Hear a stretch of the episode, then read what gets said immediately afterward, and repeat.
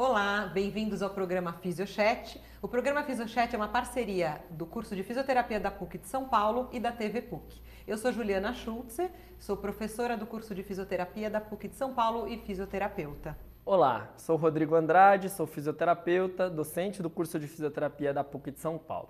Hoje o tema é muito interessante, é escoliose. O que é escoliose? Escoliose é uma alteração tridimensional da coluna vertebral que é uma inclinação da coluna maior que 10 graus e um processo rotacional. E nós trouxemos aqui a professora doutora Patrícia Jun de Penha, ela é nossa professora da casa, do curso de fisioterapia da PUC de São Paulo. Ela fez o seu doutorado e o seu mestrado na Universidade de São Paulo, a USP, e nós gostaríamos de agradecer a sua presença aqui. Bem-vinda. É, muito bem-vinda. Eu que agradeço o convite. E ela fez um, um trabalho ímpar no Brasil sobre o rastreamento da escoliose. Né? Gostaria que você explicasse um pouco o que é esse rastreamento, que, que, por qual a importância de é, procurar esses, essa patologia nas pessoas. Bom, então é, o meu trabalho foi sobre estudar a prevalência da escoliose idiopática do adolescente em cidades do interior do estado de São Paulo. Por que é, esse estudo? Então, na verdade, quando nós estávamos pesquisando sobre o tema uh, da escoliose, uh, na verdade, surgiu esse interesse por conta traba do trabalho de mestrado, em que nós fizemos avaliação postural em criança, e nós vimos uma alta prevalência de desvio lateral da coluna nessas crianças. Só que nós não podíamos dizer que, essa, que esse desvio lateral era escoliose, porque a, a pesquisa em si não tinha exame radiográfico dentro do seu procedimento. E, mas nós ficamos assustados, porque as prevalências eram muito altas, próximas de 80% de desvio lateral em crianças de 7 e 8 anos, de 7 a 10 anos, que foram os dois trabalhos anteriores que nós fizemos. Então fomos estudar o que tinha sobre prevalência de escoliose idiopática do adolescente no Brasil e o que nós encontramos é que os estudos nacionais até aquele momento, eles não seguiam as diretrizes da Sociedade Internacional de Escoliose. Uh, então, o que, que nós fizemos? Nós fizemos um projeto usando esses critérios, essa padronização do consorte, né, que é dessa, dessa sociedade, nessa nossa população aqui. Então, esse foi o projeto. E o que, que esse, esse, essa consorte, o que, que, ela, que, que ela delimita como para rastrear? O que, que eles usam? Então, o que, que eles colocam como critérios? Então, o rastreamento tem que ser feito na população-alvo, que é a população de 10 a 14 anos, para ambos os sexos, sexo masculino e feminino. Deve-se utilizar um teste, um instrumento para o rastreamento, que é o escoliômetro, porque este instrumento ele é barato, de fácil manuseio, ele tem bons índices de confiabilidade e validade. Acho que só para deixar para o pessoal de casa, o que, que é o escoliômetro? Tá, então, né? o escoliômetro ele é um inclinômetro, então ele é uma régua de nível, né? Que ele tem um formato específico, ele tem um recorte. Esse recorte é colocado no processo espinhoso e a base dele fica encostada na coluna. E o que, que a gente mede? Então a gente mede o ângulo de rotação do tronco. Então, quando o adolescente faz a flexão anterior do tronco, ou seja, dobra o tronco para frente, na escoliose aparece uma gibosidade do lado da convexidade da curva. E aí esse instrumento vai medir, é, vai quantificar essa gibosidade.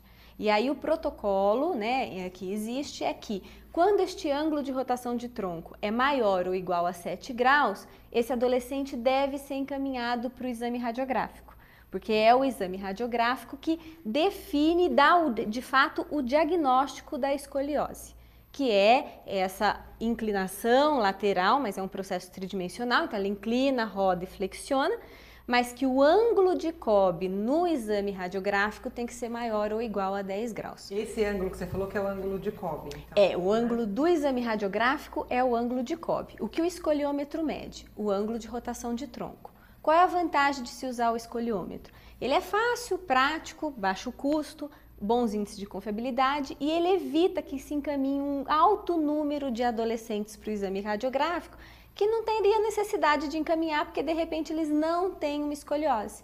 pode ter uma gibosidade pequena que não vai ser um caso de uma escoliose uh, no exame radiográfico. Mas tem algum problema a pessoa fazer um monte de radiografias? Sim. Radiografia, pessoal de casa, é raio-x, tá? Raio-x. Bem, que é o, o nome vulgar que se, todo mundo se utiliza. O nome correto é radiografia. É a radiografia. Então, sim, existe, porque o exame radiográfico ele tem uma radiação e os estudos mostram que exames radiográficos feitos com frequência, em- principalmente em adolescentes, que são aqueles indivíduos que ainda estão em fase de crescimento tal, pode aumentar o índice de câncer, de divisões celulares anormais. Então, evita-se ah, que se faça raio-x né, de uma forma não padronizada ou que não tenha de fato uma indicação, uma necessidade. E custa, né? Sim, além de ter um custo.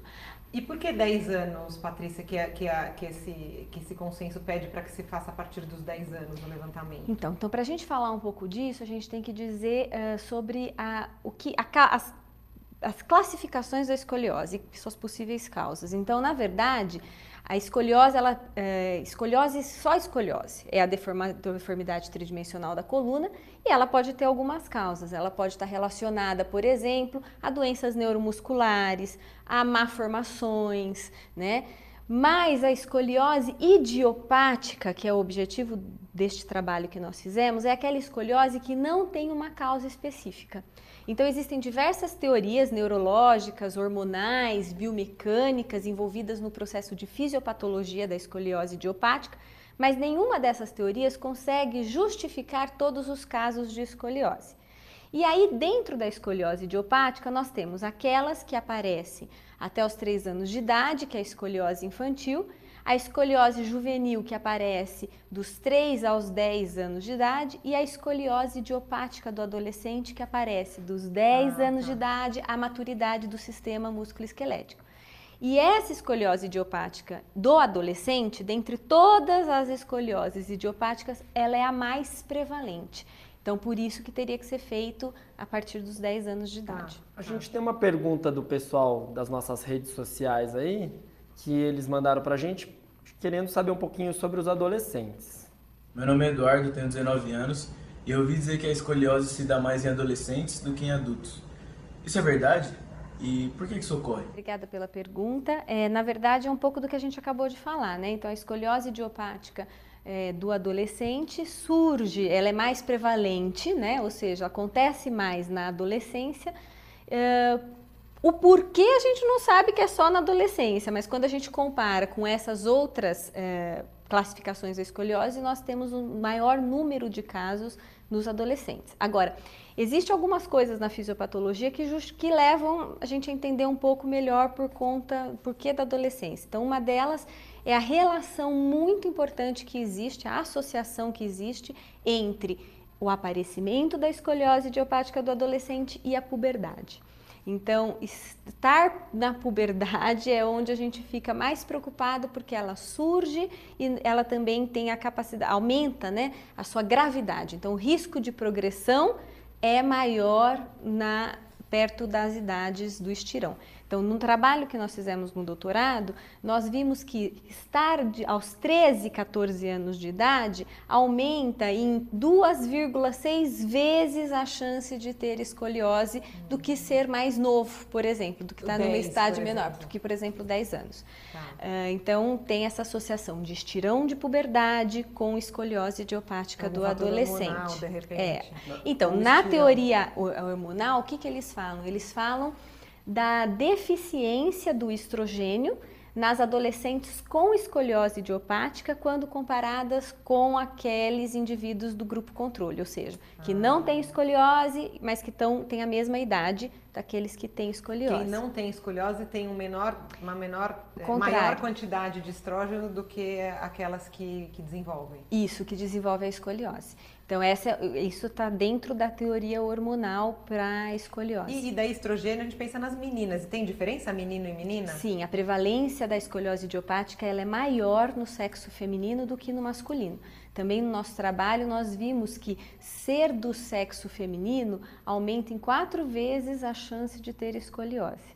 E os estudos uh, na literatura internacional também mostram isso. Então, a escoliose idiopática do adolescente associada ao sexo feminino muito fortemente e à puberdade. E uma das explicações por que ser mais frequente, mais prevalente no sexo feminino é o efeito Carter. Então, eles mostram que a, a, a escoliose idiopática do adolescente é uma doença multifatorial, de etiologia multifatorial, mas com uma predisposição genética.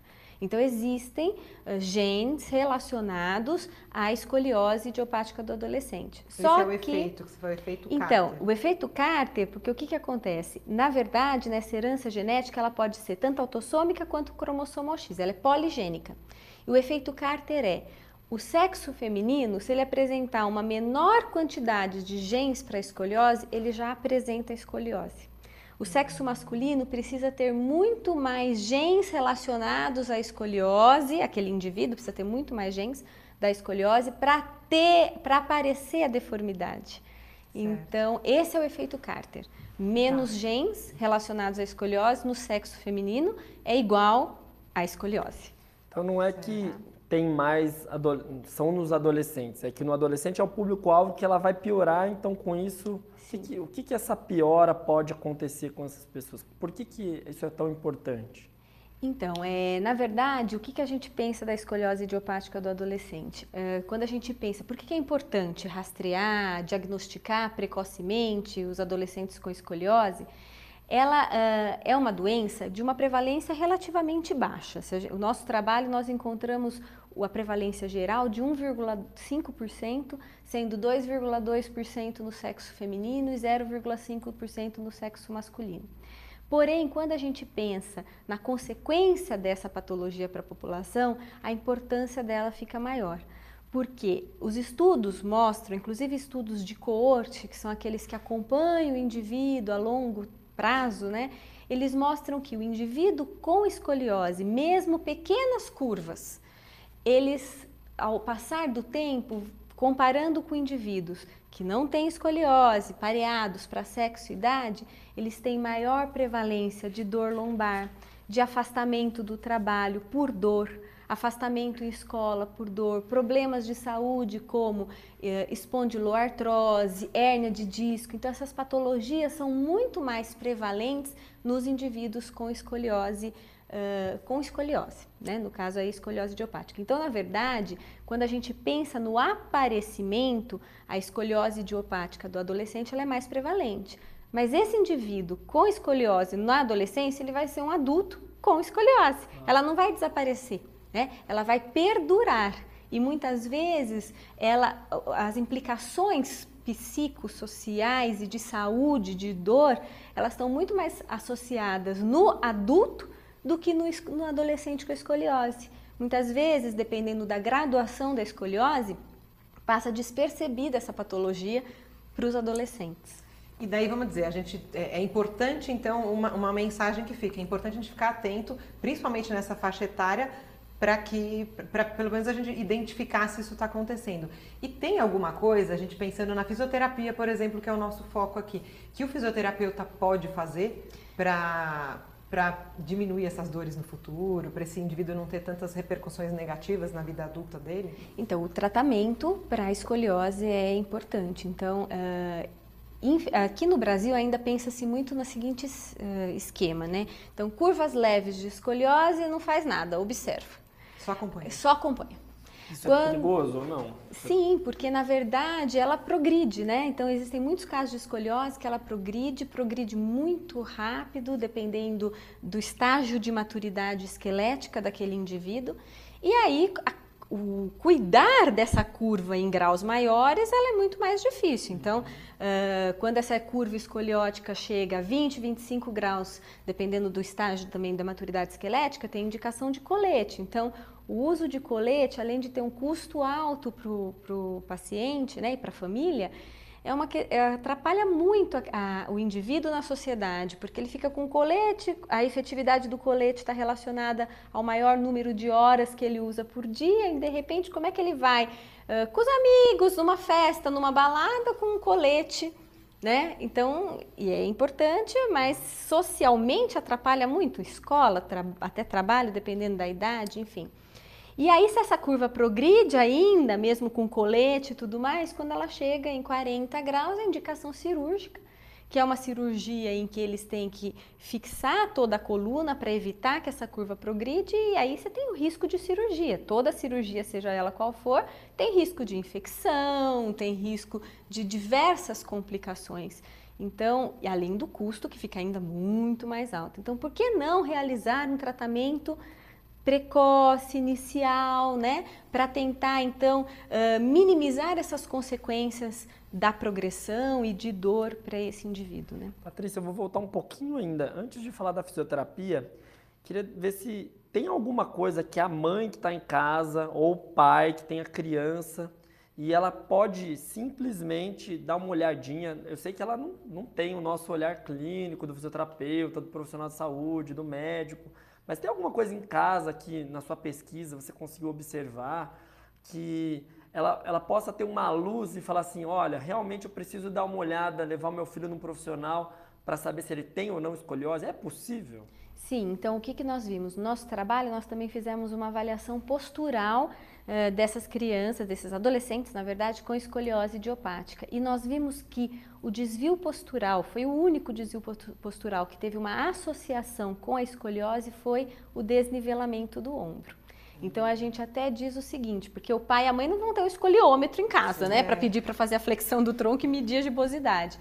Mas se o desnivelamento do ombro é algo chamativo, leve o seu filho a um fisioterapeuta para uma avaliação, né? Converse com o pediatra, com o ortopedista, se for o caso, porque isso, isso pode ser atenção, um né? indicativo da presença da escoliose. Então bateu o olho no filhão lá, na filha, e viu muito desnivelamento. Corre Eles podem ver essa gibosidade em casa, pedir para flexionar? Pode, dá pode, dá para ver sim, dá para ver. É, mas a, o desnivelamento é, do ombro é uma coisa mais chama prática, atenção, chama né? atenção, porque o indivíduo às tá vezes. Tá é, o adolescente parado, almoçando, sentado, em pé, às vezes ótimo, sem camisa, na praia. Tem muitos casos de paciente que chegam ao nosso consultório e que não sabiam que tinha escoliose, mas aí foi à praia e alguém virou e falou: Nossa, olha como o seu é. ombro, né? Tá torto. É. E aí foi procurar ver, ou às vezes a linha da cintura também. Mas o que teve mesmo, de fato, estatisticamente, né, que a gente usa muito isso em pesquisa, a associação com a escoliose foi o desnivelamento do ombro. Vamos para mais uma pergunta lá do pessoal, vamos, dos vamos. nossos internautas? É, tem bastante. Foi Oi, meu nome é Amanda, eu estudo Educação Física na FMU e eu queria saber se tem algum exercício de fortalecimento que ajuda na escoliose. Obrigada pela pergunta. É, nós temos sim, na verdade, é, na literatura internacional, nós temos a descrição de sete técnicas que são utilizadas para o tratamento da escoliose idiopática do adolescente. Essas técnicas, elas têm evidência científica Uh, no sentido de que elas conseguem, em alguns casos, melhorar a curva escoliose, mas o objetivo principal, muitas vezes, é evitar a progressão da curva. É, aqui no Brasil, ainda elas são pouco difundidas, essas técnicas. Aqui o profissional da saúde, em geral, ainda indica para a reeducação postural global, uh, mas o que a gente tem de evidência são essas técnicas e os objetivos dela é, delas são buscar a correção do tronco dessa deformidade da coluna nos três planos. Então, são exercícios de autocorreção, em que o adolescente vai aprender, e não só adolescente, porque pode ser feito no adulto também com escoliose, no idoso com escoliose, né? Ele vai aprender a corrigir essa curva, tanto no sentido da inclinação, quanto no sentido da rotação e da flexão. E são exercícios muito interessantes porque eles podem ser feitos no dia a dia do, do, do, indivíduo. Então, na escola ou no trabalho, enfim, nas atividades diárias, aprender a corrigir essa coluna para levantar de uma cadeira, para sentar de uma cadeira. Ah, então, não é uma série que ela faz, por exemplo, deitada em casa, faz as. Ele usa isso no dia a dia dele? No dia a dia dele, isso. E a maior, a maior parte dos exercícios, inclusive, não, é, não são deitados, né? É sentado, em pé, com equilíbrio, muitas vezes, para fazer essa correção da coluna, nesses três tem, planos. Tem alguma alteração com indivíduos com Então, existem alguns trabalhos, não foi o que nós fizemos na nossa pesquisa, mas existem vários trabalhos com plataforma de força, né, que mostram que o, o indivíduo com escoliose, ele tem um equilíbrio mais prejudicado do que aqueles que não têm escoliose. Tá.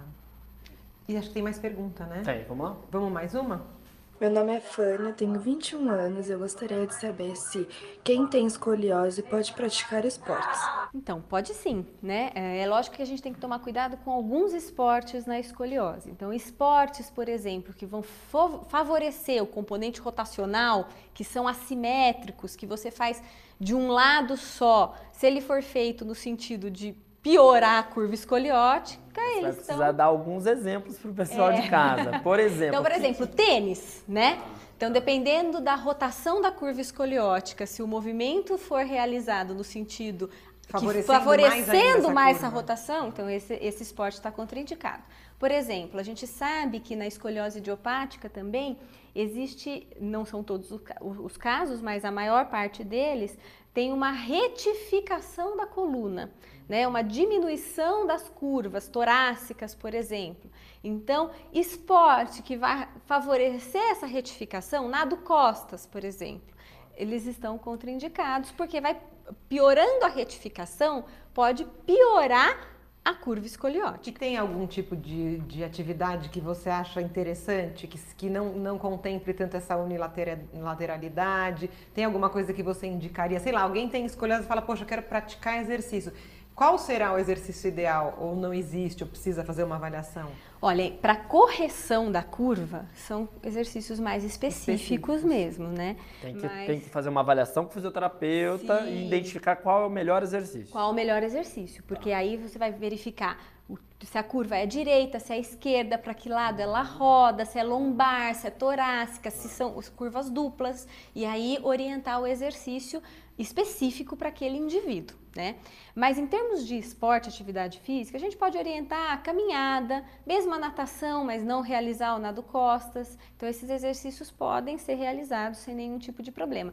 E é legal porque fazendo esse trabalho com a fisioterapia, você pode falar para ele, olha, você vai caminhar buscando essa correção É, que você aprendeu. Essa coisas. autocorreção que você aprendeu nos exercícios específicos, você vai fazer isso, por exemplo, na sua caminhada, na- andando de bicicleta, por exemplo, aprender a corrigir no dia a dia. Porque a natação é algo que é bem difundido. Todos os médicos acabam indicando a natação.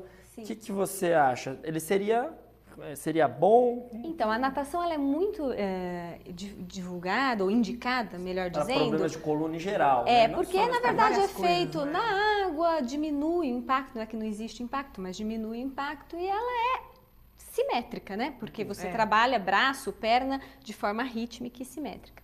Ah, então eu- é legal assim a indicação, mas para escoliose teria essa observação em relação ao nado costas. Depende, não é uma coisa boa para todo Para mundo. todo É, não mundo, dá pra sim, por conta dessa questão da retificação. Mas de repente, se é um adolescente com escoliose idiopática, com aumento de cifose, aí tudo bem fazer a natação, inclusive o nado costas. Então, é, não dá para padronizar tudo numa coisa só, né? Você tem que acabar avaliando mesmo cada caso. Sabe o que eu fiquei pensando agora, de falando disso, né, de esporte? Então, o indivíduo sedentário, que está mais gordinho, o excesso de peso, isso pode piorar a, a gravidade da escoliose ou aumentar, de repente, os sintomas de dor e de desconforto? Então, em relação à questão de peso, nós tentamos fazer essa análise também no nosso trabalho, relacionar a influência do índice de massa corpórea, por exemplo, com ter ou não ter escoliose. Nós não encontramos relação em relação a ter ou não ter escoliose.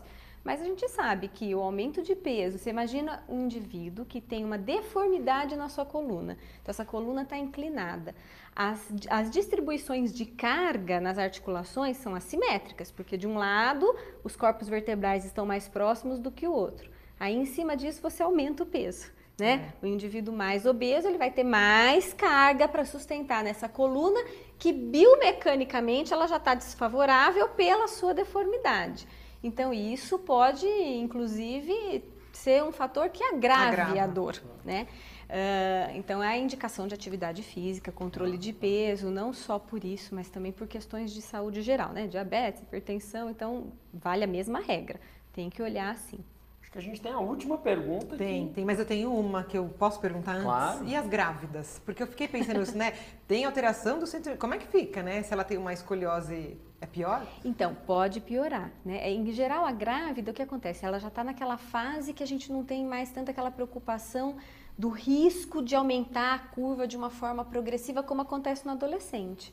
mas ela pode ter um desequilíbrio e ter até mais uh, problemas de dor, álgicos mesmo, uh, porque desequilibra as forças naquela coluna que ela já é uma coluna mais assim. Mas não é uma contraindicação. Às vezes É, pode ser uma mulher que fala, né? ah, eu tenho escoliose, eu não vou engravidar. Não, não nada é uma disso, contraindicação, não. Né? Tá. Talvez precise de um acompanhamento fisioterapêutico Mais- mais, assíduo para ver a dor, para acompanhar essa curva aí, de repente é legal dar uma olhada com o escoliômetro porque a radiação não vai estar indicada, É, é, né? Com certeza. Então, Então vamos lá para Vamos lá ver a última pergunta. Aqui quem fala é o Rodrigo e eu tenho uma dúvida em relação ao tratamento da escoliose. Eu queria saber por que algumas pessoas usam colete. Quais são as indicações, se realmente é efetivo esse tipo de tratamento. Obrigado. Obrigada, Rodrigo, pela pergunta. É, a- o colete é indicado para escolioses cujo ângulo de Cobb estão entre 20 e 25 graus e o sinal do Risser, que é o que avalia a maturidade do sistema esquelético, é baixo. Então, aquela, aquele adolescente, ele está imaturo no seu sistema esquelético e tem uma curva de, uma- de um grau já importante. Então, o, a- o risco de progressão dessa curva é muito alto. Então, nesse sentido, usa-se o colete. O, indica- o colete serve para quê, então? Na verdade, é uma forma de tentar conter a piora dessa curva. É algo que está lá para tentar segurar, né? Então, forças externas que tentariam segurar para que essa curva não piore mais.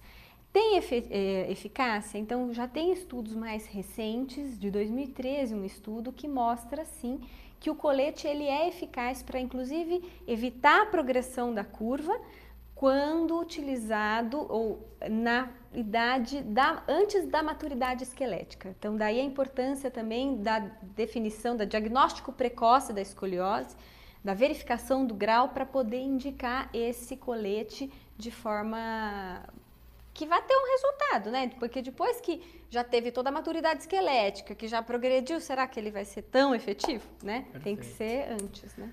Acho que foi uma super aula. Nem fale. Agradecemos muito a sua presença, a sua contribuição com esse tema, com esse trabalho ímpar aqui, aqui no Brasil. Importantíssimo. Importantíssimo. Então, muito obrigado, pessoal. Nos acompanhe pelas nossas redes sociais, pelo Instagram, pelo Facebook. E até a próxima.